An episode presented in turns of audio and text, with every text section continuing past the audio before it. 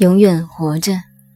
生生之谓易，丞相之谓乾，效法之谓坤。生生之谓易，这句话最重要了。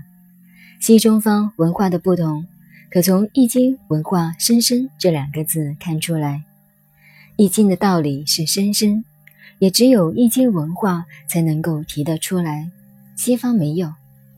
你们研究西方文化。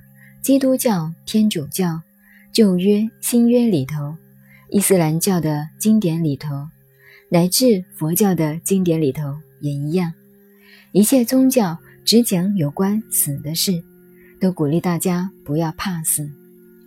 只有中国易经文化上说：“一阴一阳之谓道，死是阴的一面，也在道中；生是阳的一面，也在道中。”一切宗教都是站在死的一头看人生，所以看人生都是悲观的，看世界也是悲观的。只有我们易经的文化看人生是乐观的，永远站在天亮那边看。你说今天太阳下山了，他看是夕阳无限好，只是近黄昏，或十二个钟头，太阳又从东边上来了。这种生生不已，永远在生长，在成长，成长。所以我常说，倒霉的人，他的好运气就要来了。为什么呢？因为易经不是说“生生之谓易”吗？倒霉过了就是好运，这是循环的道理。大家倒霉一来就怕了，如果这样，你就要被倒霉魔鬼吃掉了。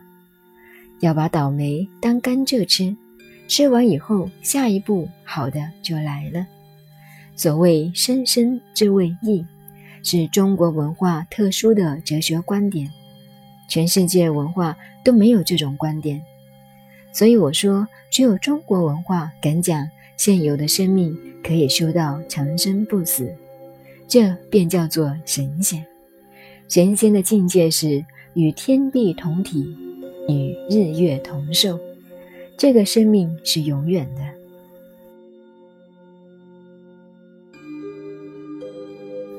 前面我们谈到“生生之谓易”，再加上“丞相之谓乾，效法之谓坤”，三句话连起来，就可以体会出这个本体的功能——道的功能了。道的功能永远是生生不已的。这就是义的作用，这是第一层功能。神像之谓是乾，乾代表天，构成了第一个现象。所谓天，就是太空、虚空的整个现象，也包括天体上的太阳、月亮、星辰系统等。这是第二层功能。效法之谓坤，跟着天体的法则而形成这个地球。才有了我们人类世界的乾坤，这是第三层的功能。这也就是老子思想所根据的“道生一，一生三，二生三，三生万物”，以及所谓的“生生不已”。在老子的思想中，道是一个名称，是假设的，不可见、不可知、不可说的。道在哪里可以看到呢？藏诸用，在用上见到它的体，那么什么是它的用呢？生生之谓易，道永远是生生不已的。道一动就是一，一当中就有二，一动就有阴有阳，就有正而有反面出来了。所以，我们讲《易经》的数理哲学与西方的数理哲学有个相同的地方。就是都认为宇宙万有开始于零。零是什么意思？零就是一个圆圈，没有数。但大家不要误会了，没有数并不是了无一物，它却是无限的数、无量的数、不可知的数、不可见、不可尽，乃至无量无边，这就是零。老子。道生一，一生二，二生三，三生万物，就是从这里来的。数理哲学最高的只讲到三这一步，而四是另一个哲学观念了。